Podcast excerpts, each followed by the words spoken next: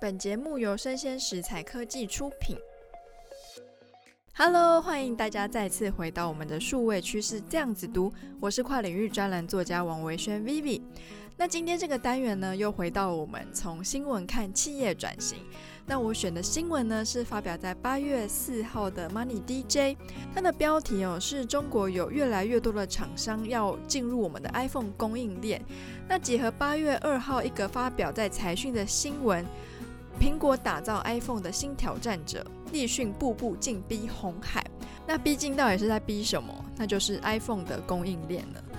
那他这个对手立讯啊，其实在这一两年来，他对于 iPhone 供应链的动作不断。首先呢，他先收购了第三大的 iPhone 组装厂。那第二大的 iPhone 组装厂呢，是和硕旗下的金属机壳厂的凯盛。不过前阵子他下市了，在今年一月的时候，和硕就公告说，凯盛跟中国的立讯合资成立公司。那它最新成立的叫做立凯精密科技呢，是由我们的立讯跟和硕各占接近一半股权的公司。所以说，立讯就是在 iPhone 机壳的布局上，就是步步进逼我们的红海嘛。所以说，我们今天要来介绍的主题呢，就是我们的红海。红海在一九七四年由郭台铭先生创立。那创立的时候呢，它叫做红海塑胶企业有限公司。现在应该很难想象哦，现在我们台湾这么大的一间公司，草创的时期也是只有十个人。那当时的业务啊，是在做黑白电视机的旋钮。那一直到一九八一年，红海塑胶它开发出了个人电脑的连接器，于是呢，那是它的第一次转型，转型做个人电脑的连接器嘛。那在一九八二年，它红海塑胶正式改名叫做红海精密工业股份有限公司。红海从成立不到十年的时间，它的资本额就已经到一千六百万了。那后来的郭台铭先生的时代呢，还先后收购了奇美电子、亚太电信跟 Sharp。那值得一提的是，从二零零五年开始，红海每年都有排进我们的世界五百大企业。而这样的大企业在二零二一年就是碰到对手了。那我们来讲一下，它现在到底是碰到什么样的困境呢？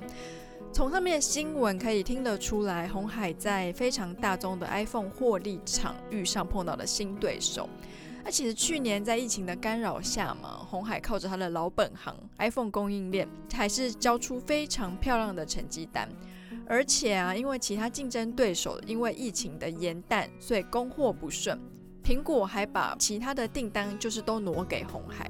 不过今天苹果竟然要把高阶的 iPhone 十三 Pro 的部分的订单交给立讯，到底是为什么呢？那依我来看啦，我觉得是为了要维持供应链的平衡。疫情之下嘛，大家都知道我们的护国神山台积电，因为可以供给全世界晶片，所以不管是在疫苗或者在其他的外交的场域上，都有得到一定程度的帮助嘛。那身为台湾人民的我，也是与有荣焉了。不过对于外国的那些厂商来说，可能就要有一点紧张喽。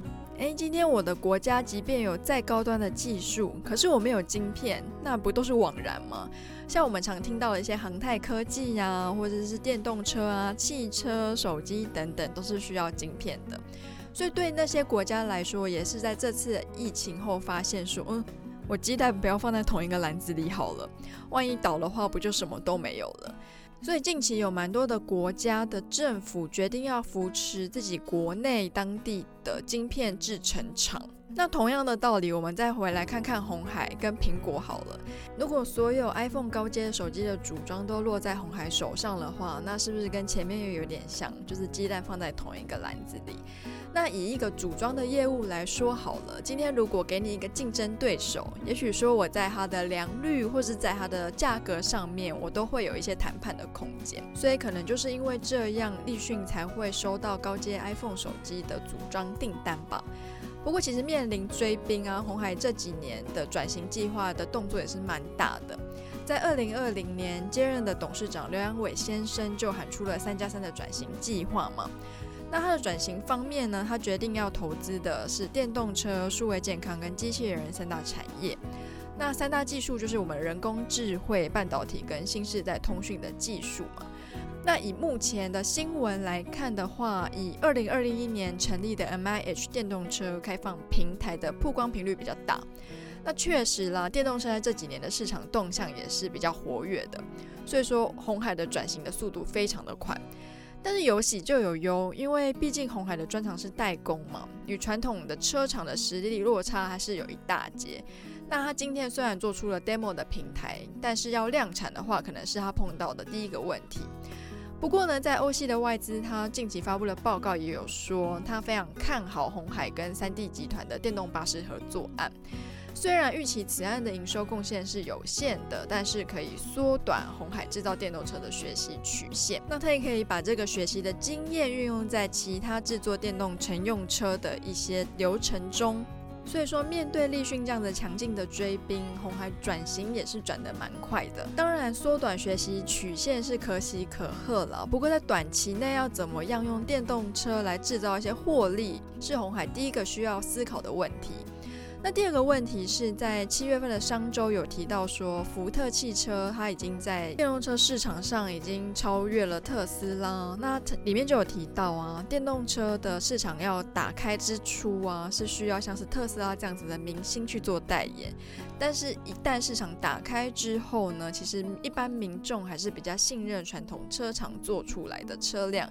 这也是为什么福特可以这么快的弯道超车。那同样不是传统车厂出身的红海，也许在短时间要怎么样快速的把电动车市场变现之外呢？那第二个要思考就是要怎么样做出跟量产民众们愿意购买的电动车吧。不过值得恭喜的是，在今年的八月二号，我们的财富杂志呢，它有公告最新的世界五百大企业，那红海呢比去年又上升了四个名次。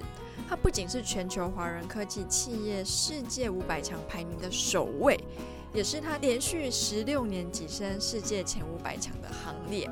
所以说，我们台湾不只有台积电这个护国神山嘛，也是有鸿海这个台湾之光。像这样的大企业如何企业转型，也是非常值得我们听众持续关注下去的。那今天的从新闻看企业转型就说到这边，我是 Vivi，我们下次见喽，拜拜。